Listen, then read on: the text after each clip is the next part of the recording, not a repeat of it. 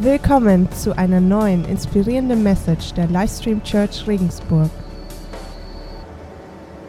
Ja, Johannes und ich, wir waren im Urlaub einmal und einmal waren wir bei so einem Pastorentreffen. Ähm, und wo wir im Urlaub waren, davon habe ich euch heute was mitgebracht. Und zwar, wir waren in Italien, äh, erst an der Amalfiküste und dann äh, in Neapel am Vesuv. Und äh, dann sind wir auf den Vesuv hochgestiegen und haben da echt was Krasses erlebt. Wir hatten dann einen Bergführer, der uns einfach so ein paar Sachen über den Vesuv erzählt hat. Ich weiß nicht, wer von euch das kennt, viele wissen das bestimmt. Der Vesuv ist einer der aktivsten Vulkane immer noch. Und man kann da hochgehen und man kann in den Krater reinschauen.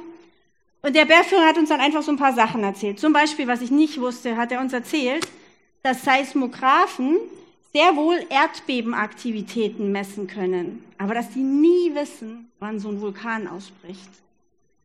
Oder dass in der Gegend von Neapel ungefähr drei Millionen Menschen leben und dass es eigentlich nur zwei Ausfahrtsstraßen gibt und dass es eigentlich fast unmöglich ist, die in dieser kurzen Zeit zu evakuieren. Er hat noch viele andere Sachen erzählt. Wir sind dann, als wir wieder zu Hause waren, irgendwie hat den Johannes und mich das wirklich irgendwie berührt, so zu wissen, hey, diese Leute, die leben da, die wissen, dieser Berg kann sofort wieder loslegen. Und deswegen hatten wir uns dann zu Hause eine Doku angeguckt und das war noch krasser. Weil dann haben wir festgestellt, ja, ich habe euch auch ein Bild mitgebracht. Und zwar, das ist die Bucht von Neapel. Also hier, das ist Neapel, das ist der Vesuv und das hier, das macht den Forschern eigentlich noch viel, viel, viel mehr Sorgen. Und zwar sind das die phlegräischen Felder. Das ist so eine Gegend, die mittlerweile abgesperrt ist. Vor ein paar Jahren konnte man da als Tourist noch hin. Das ist so eine Gegend, wo es überall rausqualmt und wo es brodelt, wo sich der Boden teilweise schon fast einen Meter angehoben hat und wo die sagen, hey, da ist richtig was aktiv. Und alle haben so ein bisschen die Befürchtung, man weiß nicht, wie lange das noch gut geht. Übrigens, das ist total krass, in Neapel wohnen eben echt viele Menschen. Teilweise ist sogar das Fußballstadion, ich weiß jetzt nicht mehr, wie der Verein heißt. Es ist, genau, dieser Fußballverein, der ist eigentlich dieser, dieses, dieses Gelände von diesem Fußballverein ist auf einem Vulkan. Also die leben wirklich in dem Wissen, dass unter ihnen die Erde brennt. Und darum habe ich euch heute eine Message mitgebracht, die heißt On Fire. Ich habe drei Bedeutungen von On Fire also rein die, die Übersetzung. Eine Bedeutung ist brennen. Also hier in Neapel ist es wirklich so, dass die Leute wissen, dass unter ihnen die Erde brennt. Eine Sache noch ganz kurz, noch mal kurz die Folie. Das mit den, mit den phlegräischen Feldern, dem Vulkan Vesuv, ist noch nicht alles. Weil hier unten irgendwo ist auch noch der Stromboli, das ist eine Vulkaninsel. Und wenn der ausbricht, wird Neapel mit Sicherheit von einer riesen Flutwelle überschwemmt. Also die leben wirklich mit dieser ständig präsenten Gefahr. Johannes und ich haben dann überlegt, hey, was hält die Leute dort?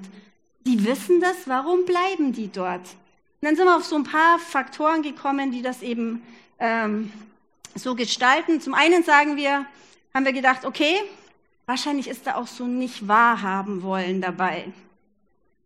Ich hatte dann die Woche noch mal eine Dokumentation von, von, angeguckt von einer Frau, die eben auf dieser Stromboli, Stromboli-Insel lebt. Und die ist dann gefragt worden, wie leben Sie eigentlich mit dem Wissen, auf dieser Vulkaninsel zu leben? Und dann hat die nur davon erzählt, dass es relativ beschwerlich ist, von der Insel immer wieder runterzukommen. Also vielleicht ist da irgendwie so ein nicht wahrhaben wollen dabei. Ein anderer Punkt, glaube ich, ist auch so Bequemlichkeit oder das Aufgeben von Annehmlichkeiten.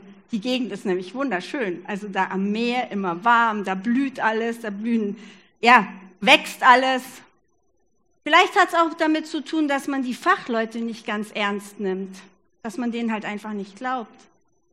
Vielleicht hat es auch einfach so mit so einer hedonistischen Lebenseinstellung zu tun. Mich interessiert heute, hier und jetzt. Ich will jetzt meinen Spaß. Ich mache mir jetzt nicht so viel Gedanken, was morgen passieren kann. Keine Ahnung. Wahrscheinlich spielen diese Faktoren alle zusammen. Und ich möchte jetzt beten. Ja, großer, gütiger Gott, wir möchten uns heute echt über dieses On Fire unterhalten. Und ich bete, dass du mir jetzt die Worte in den Mund legst. Ich bete, dass ich genau das sage, was dir wichtig ist. Und dass wir einfach durch das, was wir heute hören, noch viel größeres und besseres Bild von dir bekommen. Weil du bist einfach der beste, der gnädigste, der liebendste Gott, den man sich einfach nur vorstellen kann. In Jesu Namen. Amen. Also on fire. Neapel kann man wirklich sagen, lebt auf diesen brennenden Magmafeldern. Aber wie kommt es, dass wir manchmal so ganz entscheidende Sachverhalte nicht so wichtig nehmen? Ich weiß nicht, wie es euch geht. Ich habe mich da bei vielen Sachen total ertappt. Ich esse zum Beispiel immer noch ab und zu Fleisch, obwohl ich genau weiß, dass das für unsere Umwelt echt nicht gut ist. Oder wenn man so auf den Straßen rumfährt, ich weiß nicht, wie es euch geht, aber ich sehe eigentlich nur noch SUVs. Also die Autos werden immer größer. Und ich meine, wir wissen, dass wir nicht mehr so viele Ressourcen haben. Also es gibt so viele Faktoren, wo ich mich frage, hm, liegt es vielleicht daran, dass wir die Gefahren nicht sehen? Aber ich glaube, es wäre total fatal, wenn wir nur das glauben, was wir wirklich sehen. Ein weiteres ähm, Beispiel für On Fire möchte ich euch heute aus der Bibel mitbringen. Und zwar ist es die Bedeutung von On Fire da in Flammen stehen. Also es gibt viele Synonyme. On Fire bedeutet eben auch in Flammen stehen. Aber bevor ich da einsteige, vielleicht ein paar grundsätzliche Gedanken zur Bibel. Also wir als Kirche glauben, dass das Gottes Wort ist. Wir glauben, dass der Heilige Geist der Autor der Bibel ist gibt zwar ganz verschiedene Schreiber in ganz verschiedenen Epochen, aber wir glauben, dass der Heilige Geist das zusammengeführt hat und dass in diesem Wort nur das drinsteht, was Gott wirklich haben möchte, das drinsteht und was für uns wichtig ist. Also das vorweg. Wir glauben übrigens auch, dass die Sachen, die da drinstehen, wirklich echt sind. Ohne Abstriche. Wir glauben, dass das genau so ist. Wir glauben, dass Gott Tote auferstehen lassen kann. Wir glauben, dass er das Meer teilen kann. Ganz einfach, weil wir glauben, dass unser Gott viel, viel, viel größer ist als wir. Auch viel größer als unser Verstand. Manche Sachen können wir einfach mit unserem Verstand nicht erklären, aber wir glauben das trotzdem. Ähm, und der Schwerpunkt unserer Kirche liegt ganz klar auf der Gnade Gottes, auf der Liebe Gottes, auf seinem Errettungsplan mit uns. Und trotzdem möchte ich heute einen ganz kleinen Exkurs zum Feuer machen, einfach aus Anlass der phlegräischen Felder. Ich hoffe, ihr nehmt, nehmt, mir das nicht übel. Ich habe heute früh zum Johannes gesagt, ja, ich predige heute auch so über das ewige Feuer. Dann meinte er, kein Problem, die Gaspreise werden eh immer teurer. Gut, also ich glaube, das ist aber auch so ein bisschen relativ typisch, weil ich glaube, irgendwie so richtig wahrhaben wollen, wollen wir das auch nicht. Und ich denke, gerade in dem Bereich hat der Gegenspieler Gottes, nämlich Satan, echt gute Arbeit geleistet. Ich weiß nicht, den Teufel, an den Teufel glauben noch viel weniger Menschen wie an Gott, weil sie das irgendwie nicht, nicht sich vorstellen können. Es wird ja oft auch so wirklich albern dargestellt mit, äh, was weiß ich, mit Hörnchen und so. Also, das wird so veralbert, aber dadurch wird der Sache echt die Dramatik und die Gefahr genommen.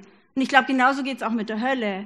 Und deswegen ist es immer schwierig, darüber zu reden. Und ich habe mir gedacht, na gut, aber ich denke, einfach mal, um sich über dieses Feuer Gedanken zu machen, ganz kurz, hoffe, ihr geht da mit und seid jetzt nicht völlig schockiert. Weil tatsächlich ist es nicht so populär, darüber zu predigen. Ich habe euch einfach drei Bibelstellen mitgebracht, wo es um dieses Feuer geht. Die würde ich gerade mit euch durchgehen. Die erste steht in Lukas 16, 24.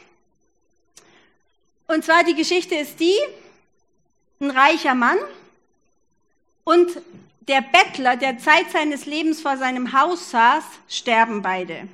Der Bettler heißt Lazarus und beide sterben. Der reiche Mann kommt in die Hölle, der Lazarus in den Himmel. Übrigens sind das Worte aus Jesu Mund, also das sind Worte direkt von unserem Gott. Der Lazarus kommt in den Himmel und der reiche Mann sagt dann Folgendes. Vater Abraham, hab Mitleid mit mir, schick mir Lazarus, damit er seine Fingerspitze ins Wasser taucht und mir die Zunge kühlt, denn ich leide entsetzliche Qualen in diesen Flammen. Oder eine andere Stelle, Matthäus 18, 8 bis 9, da sagt Jesus, wenn dich also deine Hand oder dein Fuß zum Bösen verführen will, hack sie ab und wirf sie weg. Wow, ziemlich krass. Besser du kommst als Krüppel oder Gelähmter in den Himmel, als dass du mit all deinen Gliedmaßen ins ewige Höllenfeuer geworfen wirst. Ich glaube, da ist nicht unbedingt so sehr gemeint, dass wir das abhacken sollen, sondern da ist gemeint, dass wir Sachen, die uns zur Sünde verführen, einfach loslassen sollen. Dass da manches echt wichtiger ist, das wegzugeben, wenn es, wenn es darum geht, dass unsere Seele dadurch ins Verderben gerät. Und eine sehr schöne Stelle noch in der Offenbarung. Und alle, deren Namen nicht im Buch des Lebens geschrieben standen, würden ebenfalls in den Feuersee geworfen. Also da steht echt was von diesem ewigen Feuer. Aber jetzt ist genug damit. Ich denke, das reicht jetzt auch. Ähm, aber ich denke mal, uns sollte klar sein, dass es laut Bibel ein sehr riskanter Lebensentwurf ist, wenn man sein Leben ohne Gott und ohne Jesus lebt.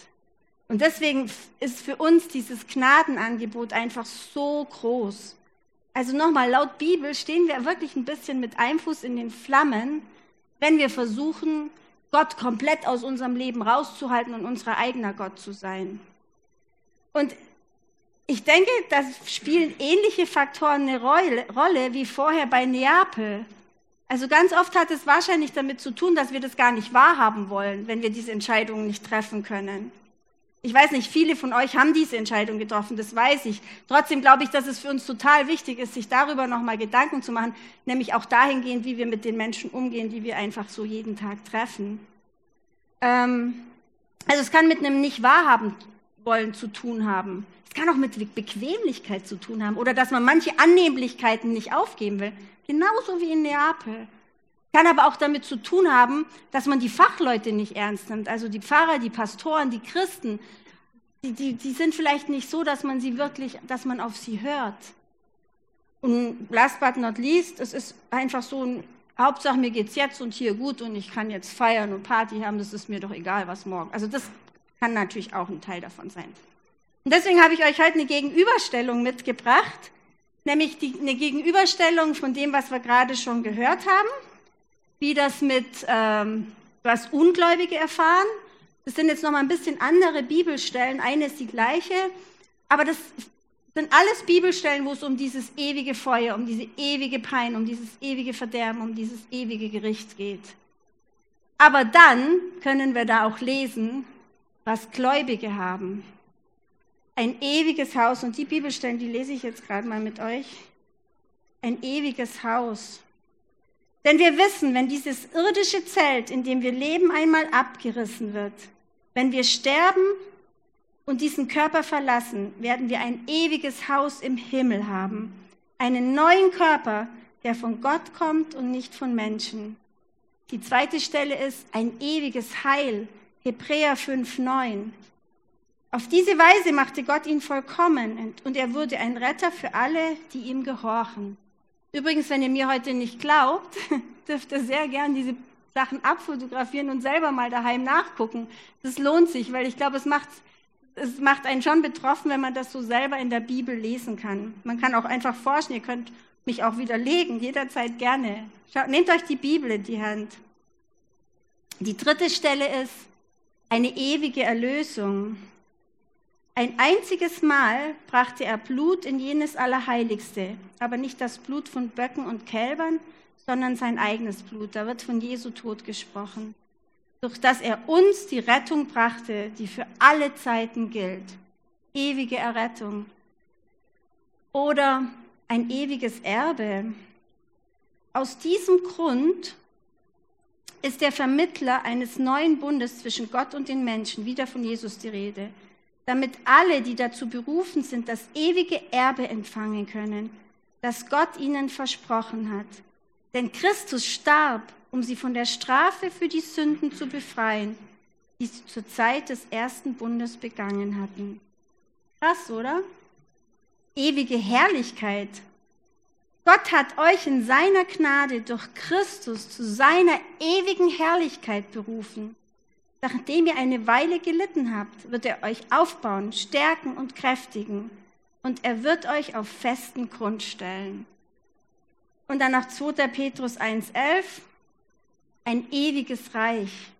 Und Gott wird die Tore des Himmels weit öffnen und euch in das ewige Reich von Jesus Christus, unserem Herrn und Retter, eintreten lassen.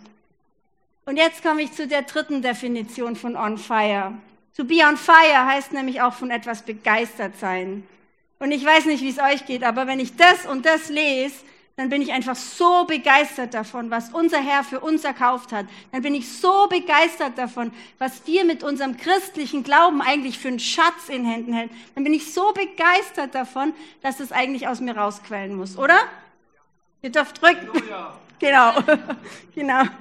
Also, und das Krasse ist, der Unterschied, um von B nach A zu kommen, den macht Gott uns ja so einfach.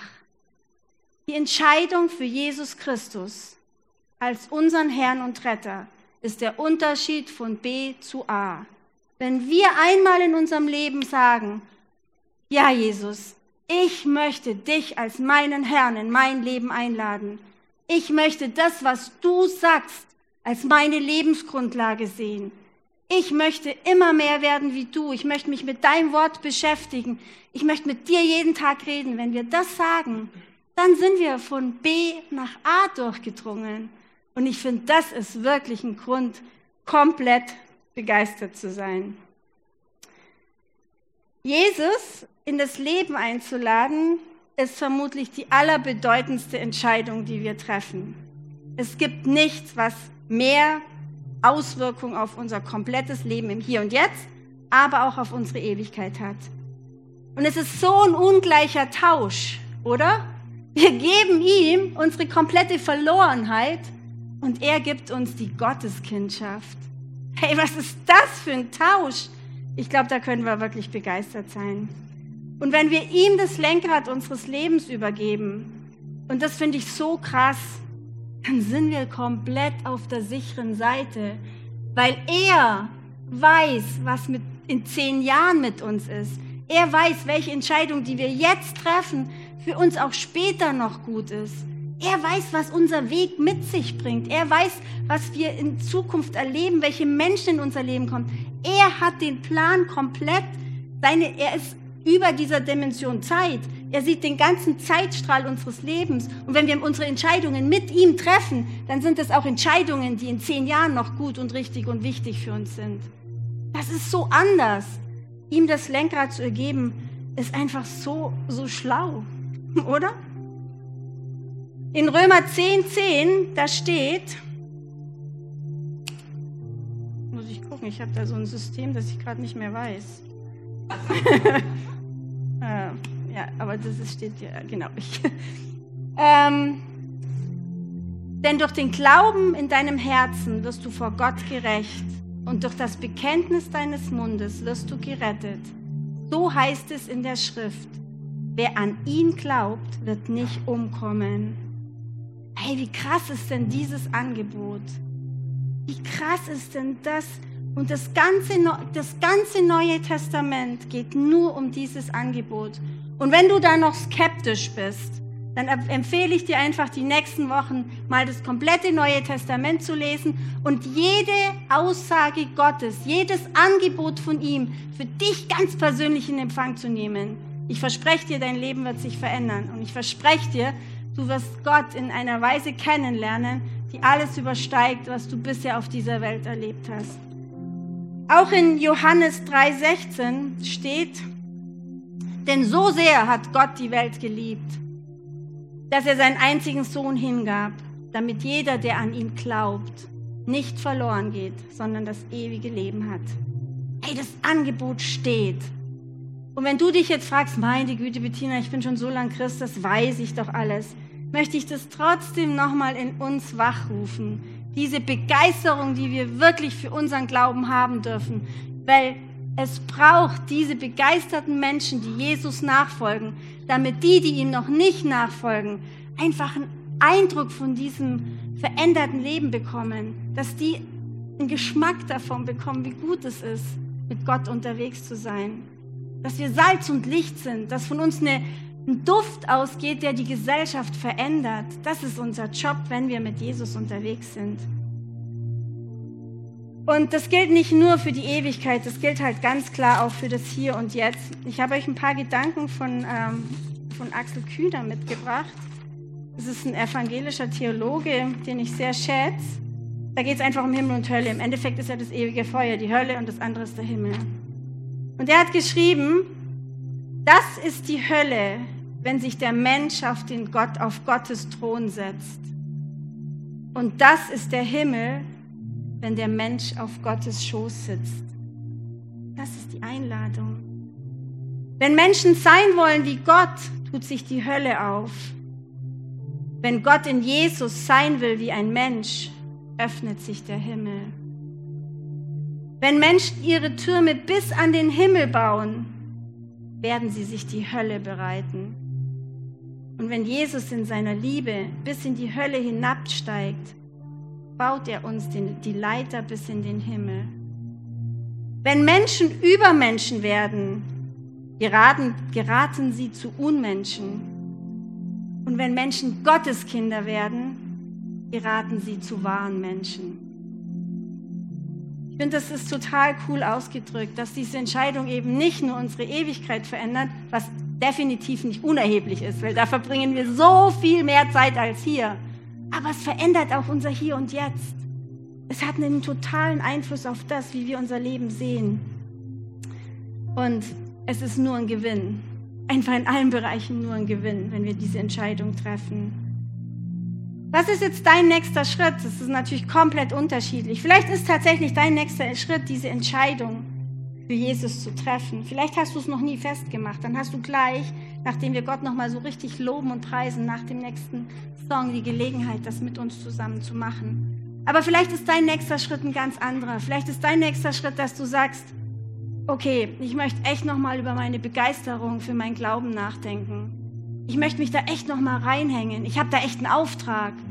Und vielleicht ist dann dein nächster Schritt, dass du sagst, ich fange jetzt erstmal an, wirklich ganz intensiv für Gottes Weisheit zu beten, dass er mich dahin schickt, wo er mich haben möchte. Vielleicht ist ganz intensives Gebet dein nächster Schritt. Und da lade ich dich auch total herzlich zum nächsten 24-Stunden-Gebet nächsten Samstag ein, es ist ja immer von 0 Uhr bis 0 Uhr am nächsten Tag, also den ganzen nächsten Samstag. Da betet, beten wir in Regensburg mehrere Christen, mehrere Kirchen zusammen, einfach in so einer Gebetskette für unsere Stadt. Wenn du darüber mehr wissen möchtest, die Nicole, die steht mal kurz auf, die sitzt da hinten. Wenn du Fragen hast, geh zu ihr. Auf deinem Stuhl liegen auch Flyer dafür. Danke, Nicole, das ist eine total große Sache. Und da kannst du anfangen, einfach erstmal, natürlich auch jetzt gleich zu Hause, aber das wäre eine gute Gelegenheit, dich da in eine Gemeinschaft einzufügen. Aber da kannst du anfangen, einfach dafür zu beten, dass Gott dein Herz öffnet, wie du wirklich einen Unterschied in dieser Stadt machen kannst. Vielleicht ist dein nächster Schritt, dir erstmal wirklich Gedanken zu machen, dass da draußen ungefähr 100.000 Menschen leben, die diese Hoffnung nicht haben, die vielleicht nie die richtigen Informationen gekriegt haben, und die eben noch nicht von B nach A gekommen sind. Vielleicht ist dein nächster Schritt aber auch, dass du sagst, boah, wenn ich das so sehe, dann habe ich echt irgendwie so den Drang noch viel mehr an diesem Konstrukt Kirche, wie der Stefan schon gesagt hat, dass ja nicht ein Gebäude ist, sondern das aus uns Menschen besteht. Vielleicht sagst du, ich möchte mich da noch viel, viel mehr reinbegeben. Ich möchte einfach noch viel, viel mehr mitbauen an dieser Church. Und deswegen sind wir ja gerade in dieser Heart for the House Serie. Uns ist es total wichtig, dass wir wissen, warum wir diese Kirche bauen. Und uns ist es total wichtig, dass wir da echt eine, ein Mitgefühl für all die Menschen kriegen, die diese frohe Botschaft noch nicht für sich in Anspruch genommen haben. Weil wir glauben, dass es eben die beste Entscheidung des Lebens ist. Vielleicht ist es jetzt für dich dran, dass du einfach auch in dich gehst und betest wo will ich mich mehr in diesen Hausbau, in diesen Gotteshausbau, wo will ich mehr mein Herz reinlegen in diese Kirche? Wir sammeln in zwei Wochen, wie der Stefan gesagt hat, dieses Opfer ein. Vielleicht ist es für dich jetzt gerade mal dran, mit Gott zu, ins Gespräch zu kommen und zu beten und sagen, Gott, was, was soll ich da für einen Teil dazu beitragen? Was willst du von mir? Was soll ich machen? Was kann ich geben? Wie kann ich einfach mit befeuern, dass noch viel, viel, viel mehr Menschen diese ewige Rettung erfahren. Und das ist wirklich unser Auftrag als Kirche. Und ich finde, es ist ein grandioser Auftrag, weil wir die beste Botschaft die Welt haben. Es gibt keine Botschaft auf dieser Erde, die diese Botschaft toppt. Und ich glaube, das müssen wir uns bewusst machen. Und die dürfen wir in diese Stadt tragen. Und wir dürfen anderen einfach davon erzählen, wie gut Jesus ist, wie viel wir mit ihm erleben und wie sehr er unser Leben verändert hat. Lasst uns jetzt einfach nochmal aufstehen, diesen Gott loben mit dem Lobpreisteam zusammen. und ja, wirklich in diese Anbetung. Das lassen wir noch.